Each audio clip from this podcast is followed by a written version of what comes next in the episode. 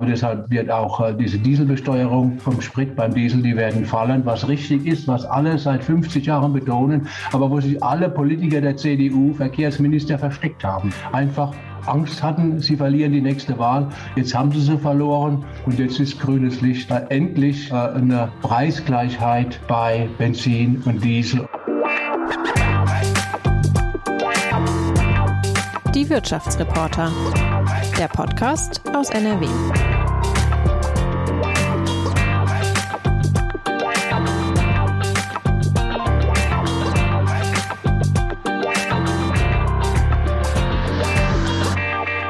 Hallo und herzlich willkommen zu einer weiteren Podcast-Folge von Die Wirtschaftsreporter.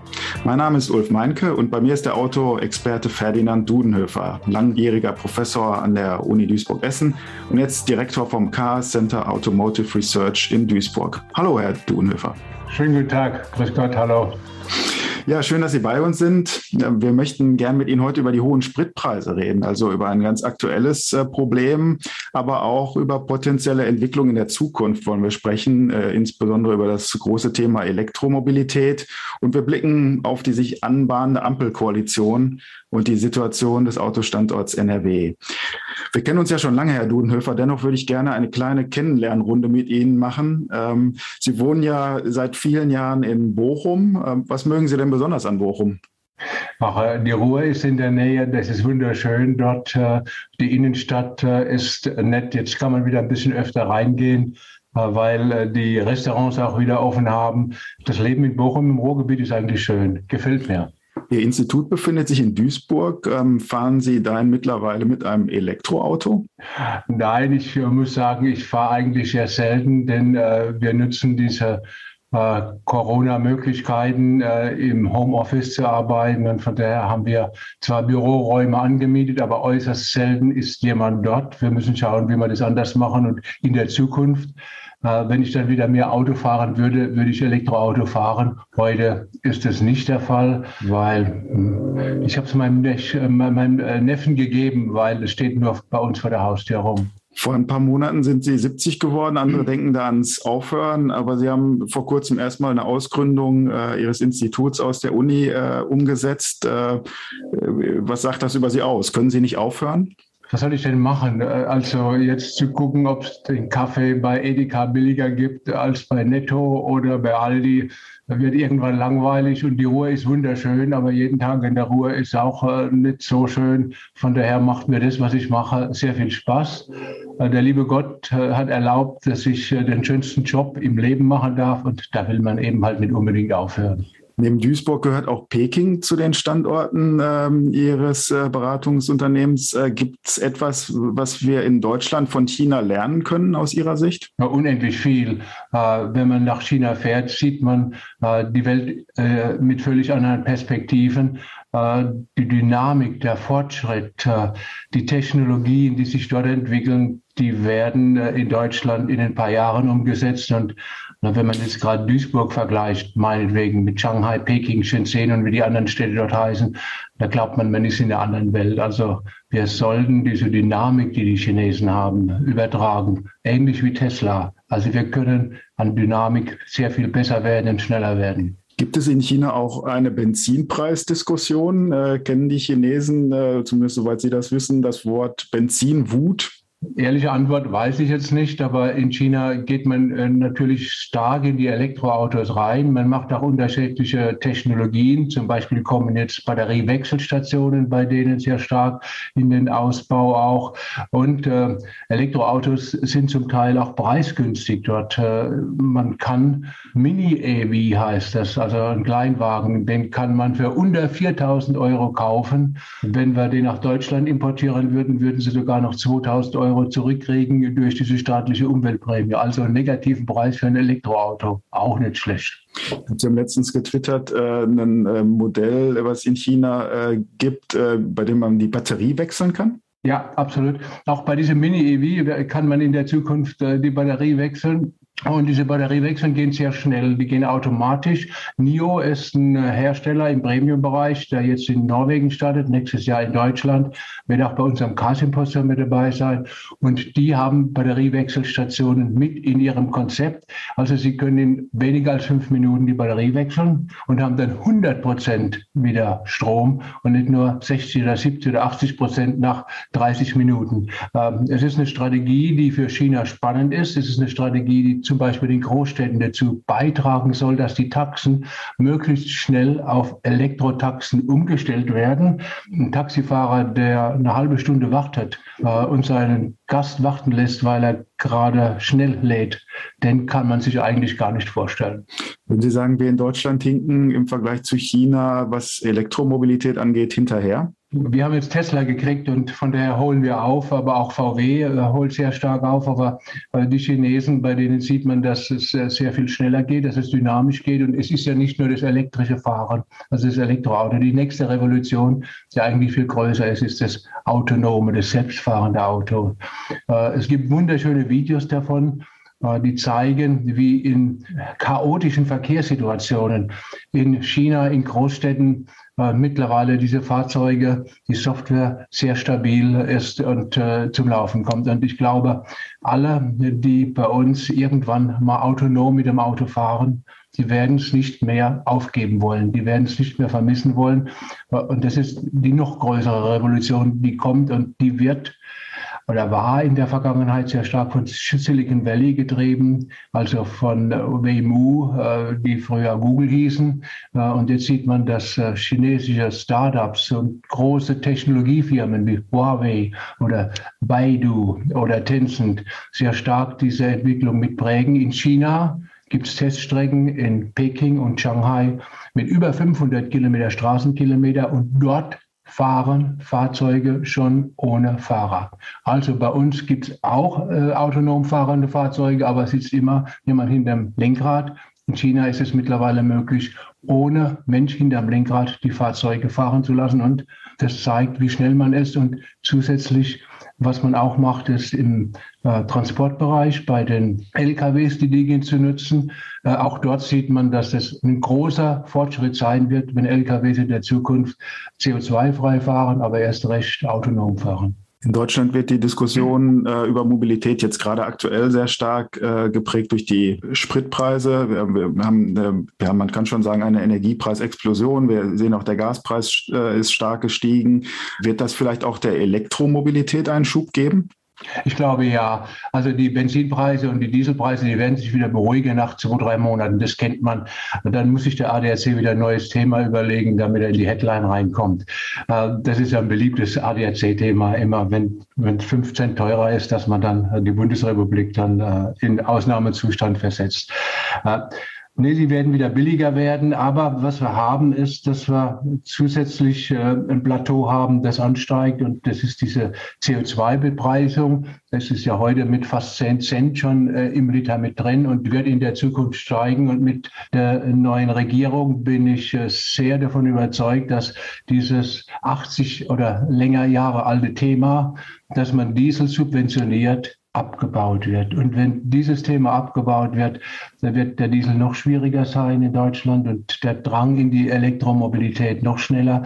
Also die hohen Spritpreise derzeit, die helfen den Menschen stärker über Elektromobilität nachzudenken und solche Ereignisse, die bleiben, auch wenn die Preise wieder normal sind, im Kopf hängen. Das heißt, man ist offener gegenüber dem Elektroauto, was hilfreich ist. Wie bewerten Sie äh, die hohen äh, Spritpreise, äh, würden Sie sagen, das ist vielleicht auch sinnvoll, um einen Impuls zur Veränderung äh, zu geben?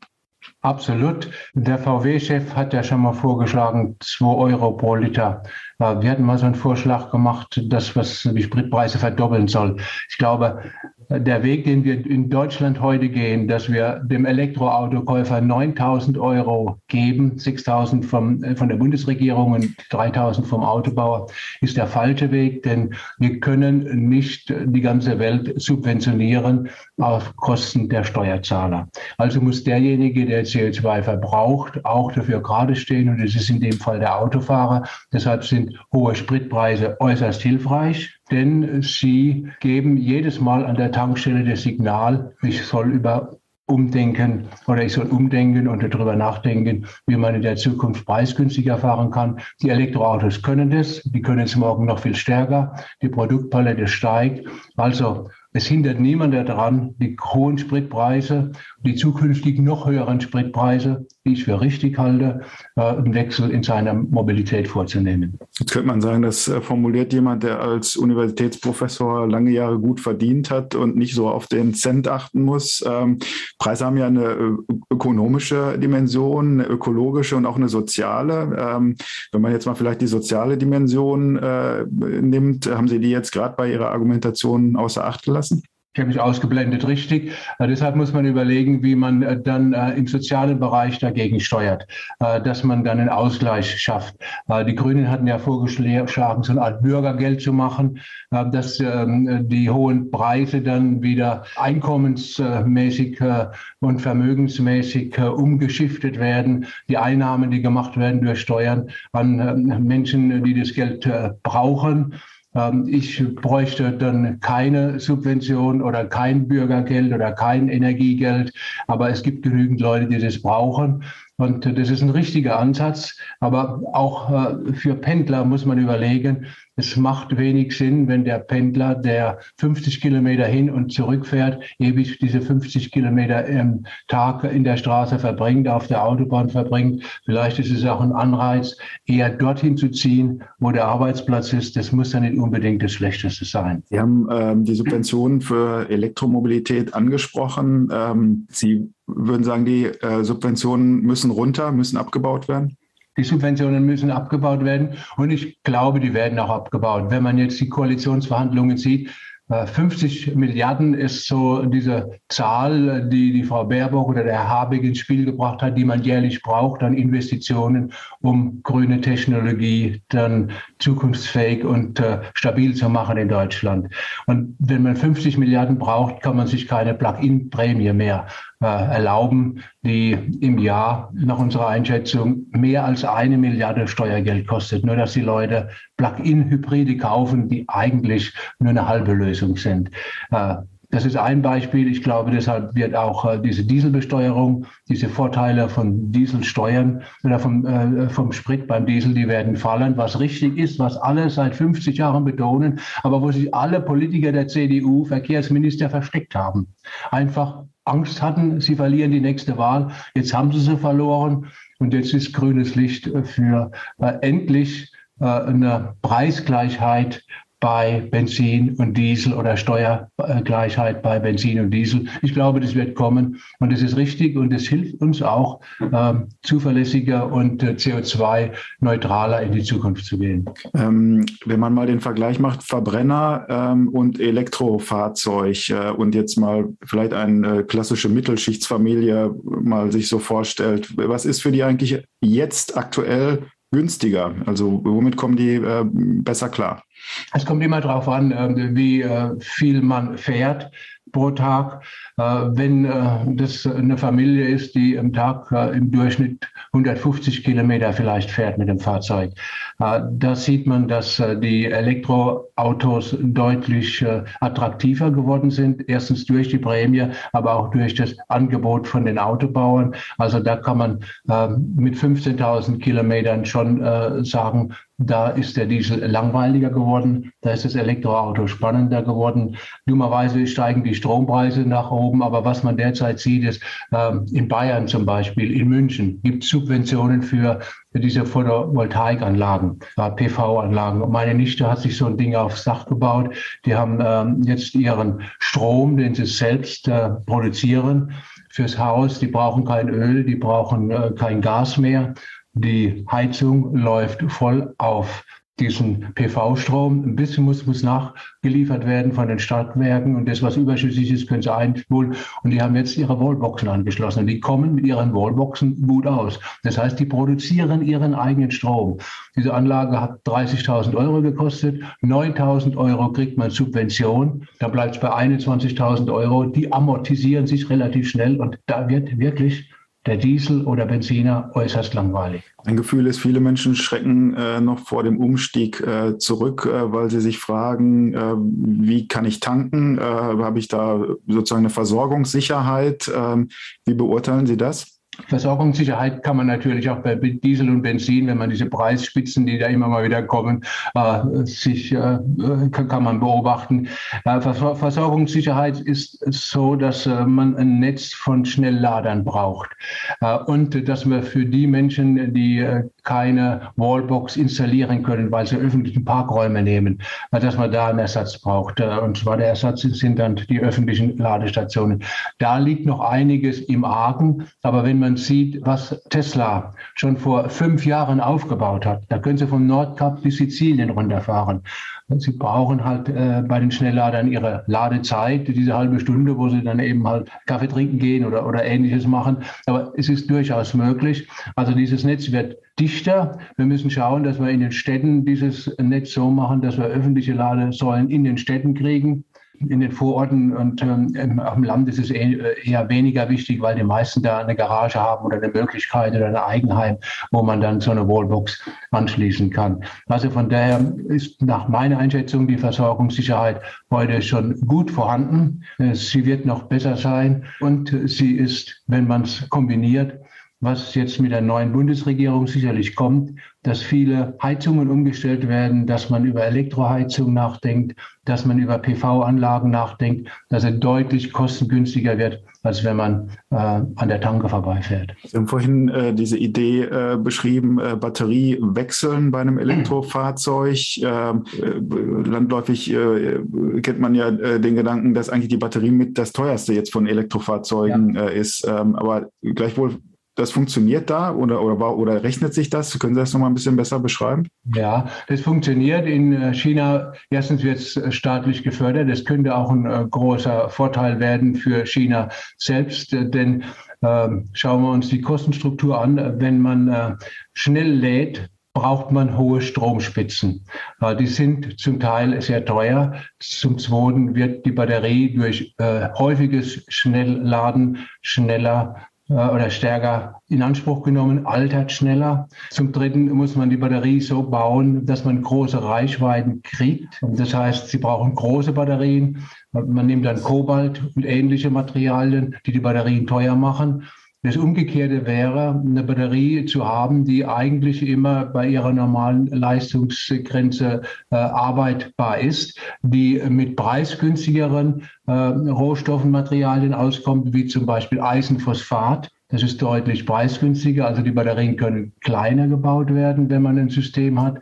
Äh, die Batterien können kostengünstiger gebaut werden.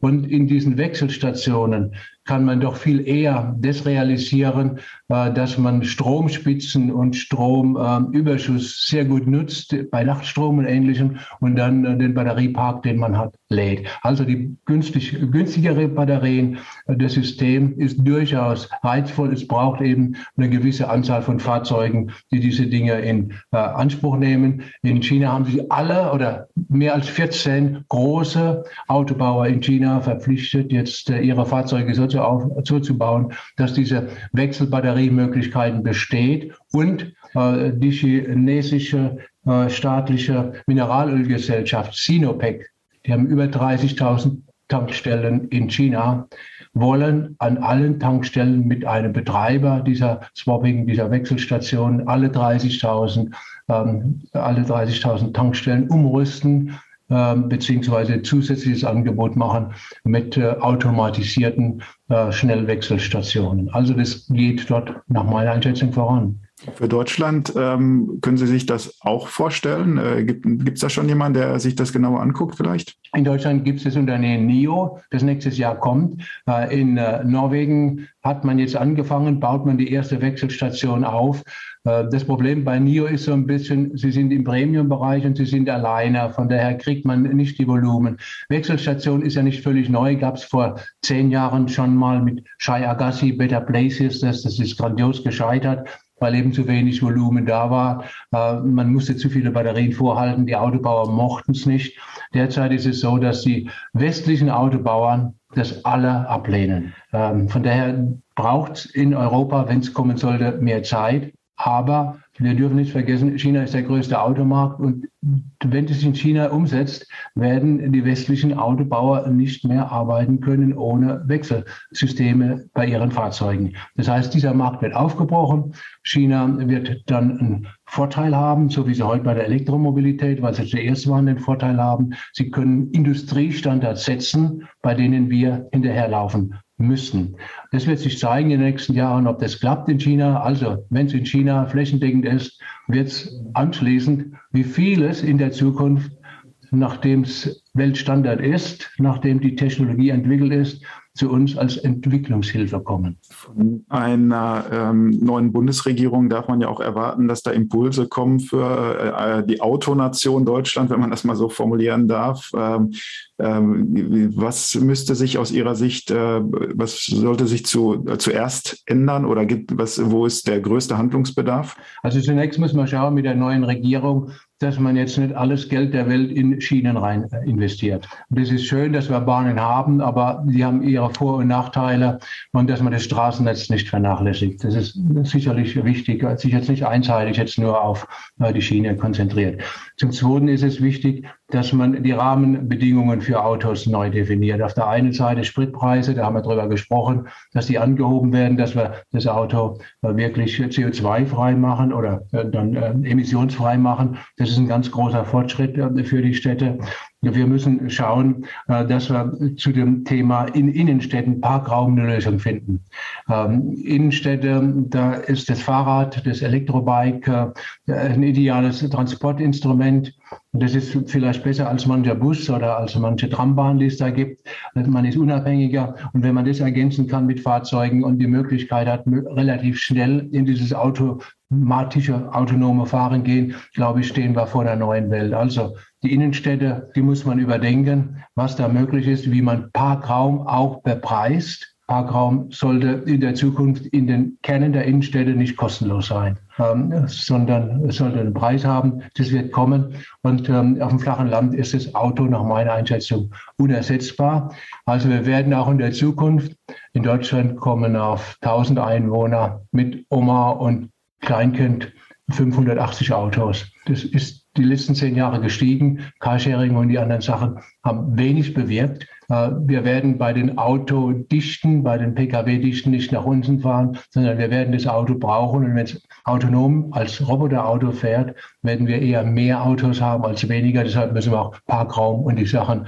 äh, organisieren. Und wir müssen schauen, äh, dass dann eben die Dinge auch ohne Emissionen fahren. Ein Tempolimit äh, scheint es ja nicht zu geben. Ähm, gut so aus Ihrer Sicht? Äh, Tempolimit ist ja Symbolpolitik. Also die äh, Umweltverbesserungen durch Tempolimit, die halten sich in Grenzen. Da gibt es Maßnahmen, die wirken deutlich stärker, wie zum Beispiel die Dieselbesteuerung oder äh, andere Dinge. Von daher war Tempolimit vielleicht für grüne Wähler so eine Art Symbol, was man umsetzen kann damit man zeigt, wir machen jetzt die Wende. Aber ich glaube, es ist wichtig, jetzt nicht bei Symbolen zu bleiben, sondern bei Fakten zu bleiben. Und Fakten heißt, wenn ich äh, den Energiehaushalt und äh, die Stromproduktion in Deutschland umstelle, wenn ich den Kohleausstieg schneller mache, erreiche ich deutlich mehr, als wenn ich jetzt vorschreibe, auf, auf Autobahnen 130 zu fahren. Sie beschäftigen sich auch viel mit Tesla. Ähm, Sie haben erwähnt, Tesla kommt nach Deutschland, äh, baut ein großes Werk auf vor den Toren von Berlin, in Grünheide, äh, Brandenburg. Äh, war es für Sie eine Überraschung, dass sich Tesla nicht für Nordrhein-Westfalen als Standort entschieden hat? Ich glaube, bei Nordrhein-Westfalen hat man in den letzten 10, äh, 15 Jahren sich immer Kuckucksheime vorgestellt, was man alles machen könnte und wie toll und wie groß man ist. Man hat viel Geld investiert in Batteriezentren, meinetwegen in Münster und ähnlichen Standorten, die aber außerhalb von NRW, wenn man ehrlich ist, nicht wahrgenommen werden. Äh, bei äh, Tesla sind sicherlich verschiedene Sachen wichtig. Der Großstadtfaktor ist wichtig, dass man in Berlin ist und eben halt nicht in der Ecke um Düsseldorf. Ähm, es ist sicherlich auch wichtig, äh, die Lohnniveaus, die, die man dort hat. Elon Musk will 20 Prozent unter Tarif bezahlen, wird er machen. Ähm, dort sind die Löhne auch zur polnischen Grenze hin, das ist 50, 60 Kilometer deutlich niedriger. Also auch dort bessere Kostenstrukturen. Und ich glaube, diese ganze äh, Mentalität, äh, Aufbruchsmentalität, die kriegt man ein Stück weit in so Großräumen wie Berlin vielleicht noch besser zum äh, Ausdruck als jetzt in der Stadtmitte von Düsseldorf. Stadtmitte von Düsseldorf ist vielleicht ein ganz gutes Stichwort. Äh, da ganz in der Nähe befindet sich tatsächlich ja noch ein Autowerk, die Mercedes-Fabrik. Äh, dann haben wir noch den Standort Köln mit Ford. Da sind dann zumindest die großen Volumenhersteller. Dann haben wir natürlich noch ganz viele Mittelständler in Nordrhein-Westfalen. NRW, ist NRW für Sie auch ein Autobundesland, ähnlich wie Baden-Württemberg oder Bayern noch? Ehrliche Antwort, nein. Also wir haben Zulieferer, das sind gute Zulieferer. Wir haben Ford. Äh, bei Ford ähm, darf man jetzt auch die Bäume nicht in den Himmel wachsen lassen. Äh, Ford äh, wird in der Zukunft nicht einfach darstellbar sein ähnlich wie Opel, denn Ford hat hohe Entwicklungskosten für die Fahrzeuge, die werden ausschließlich für Europa gemacht. Derzeit will man den nächsten Fiesta mit VW zusammenbauen auf der Plattform. Ob man das weitermacht, das sieht man. Da ist derzeit wenig im Gespräch. Wenn das nicht der Fall ist, wird sehr schwer werden, äh, ähm, die Fahrzeuge so in den Markt zu bringen, dass sie auch eine Rendite bringen für den Autobauer Ford. Ähm, also von daher muss man aufpassen, dass man bei Ford nicht das gleiche Schicksal hat wie bei Opel. Opel ist derzeit bei den Profiten hoch erfolgreich, aber deshalb, weil die Autos in Frankreich entwickelt werden, in Frankreich gebaut werden und Deutschland äh, oder Opel eigentlich mehr eine Vertriebsorganisation ist. Mehr ist ja nicht übrig geblieben. Also das sieht man bei Ford. Da muss man aufpassen, wie man das darstellen kann. Bei Mercedes hat man äh, den, äh, den, den Sprinter, äh, das Transporterwerk, was wichtig ist. Ich glaube, das bleibt eine Stütze. Irgendwie fanden wir das immer in den letzten fünf, sechs Jahren seltsam, dass Mercedes bei der Staatsregierung oder Landesregierung eigentlich nie wahrgenommen worden ist. Wenn es da irgendwelche äh, Expertengremien für Elektromobilität oder ähnliches gab, da war Gott und die Welt drin. Da waren die Staatswerke Aachen drin. Aber an Mercedes, das hat man scheinbar nicht gemerkt, dass Mercedes in Düsseldorf ist. Na, immerhin war der Ministerpräsident da, als der Elektrosprinter gestartet wurde. Äh Alles andere wäre ja äußerst unhöflich gewesen. Also das wäre ja unvorstellbar gewesen, äh, äh, neben der Haustür nicht hinzugehen. Also das ist wirklich, das wäre äh, ja unvorstellbar. Mhm. Der äh, besagte Ministerpräsident Laschet bekommt jetzt einen Nachfolger, Henrik Wüst, äh, aller Voraussicht nach. Das ist der Verkehrsminister äh, bislang. Ähm, äh, was würden Sie ihm empfehlen mit Blick auf, äh, ja, ich sage es jetzt doch nochmal, das Auto Land Nordrhein-Westfalen, auch wenn Sie sagen, es gibt es eigentlich nicht mehr? Um, ähm, ich habe nicht gesagt, es gibt nicht, ja. es gibt nicht mehr, sondern es ist im Vergleich zu Bayern oder zu Baden-Württemberg, ähm, äh, darf man nicht machen. Dort hat man äh, die, die, die, Headquarters äh, der, der großen äh, Autobauer und auch der großen Zulieferer.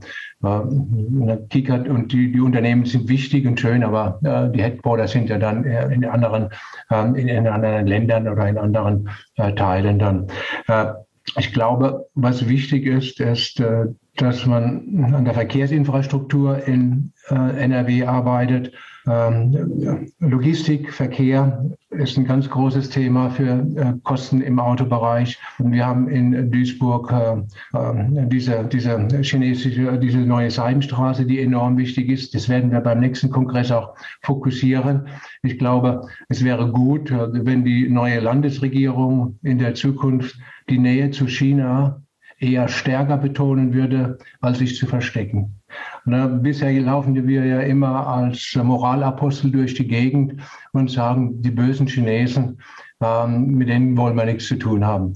Das ist, äh, wie wenn man sich selbst ins Knie schießt eigentlich. Also von der neuen Landesregierung sollte man erwarten, dass der Ausbau zu China über das ist ein Fund, was wir haben, diese neuen Seidenstraße von Chongqing nach Duisburg.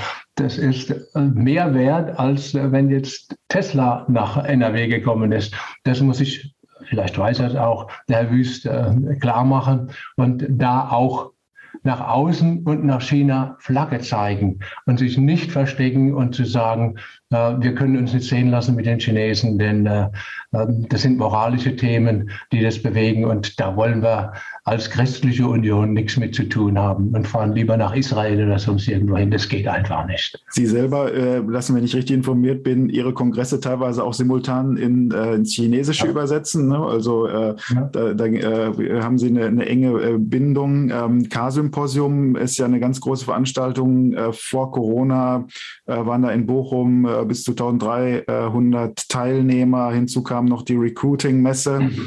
ist sowas in Zukunft wieder bald möglich? Also was wird aus Ihrem K-Symposium? Also am 15. und 16. Februar machen wir es äh, wieder in Bochum und äh, wir möchten an die alten Zeiten anknüpfen. Wir machen es zwei Tage. Der erste Tag ist ein reiner Vertriebstag, wo es äh, darum geht, wie Fahrzeuge morgen und übermorgen verkauft werden. Im Gebrauchtwagenbereich, aber auch im Neuwagenbereich mit diesen Autoabos ist ein großes Thema. Und das zweite große Thema am ersten Tag ist die neue Seidenstraße. Also wir sind mit den Logistikern zusammen, mit der DB Cargo, mit Schenker, aber auch mit Mosolf, aber auch mit den Chinesen, mit Huawei, Huawei mit dabei sein sein.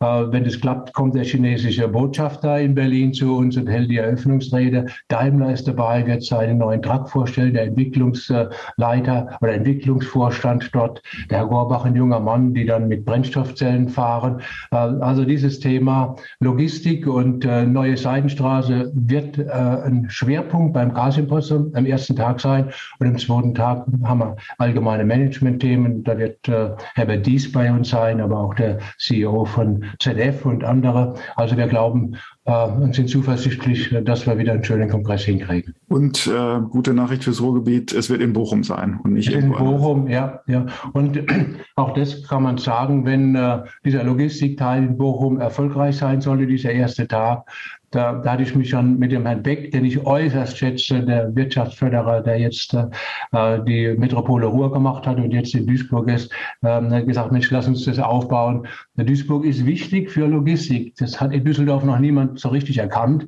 weil die halt Düsseldorf sehen ja, aber Duisburg ist wirklich ein Hub für Logistik und wir würden das gerne ausbauen.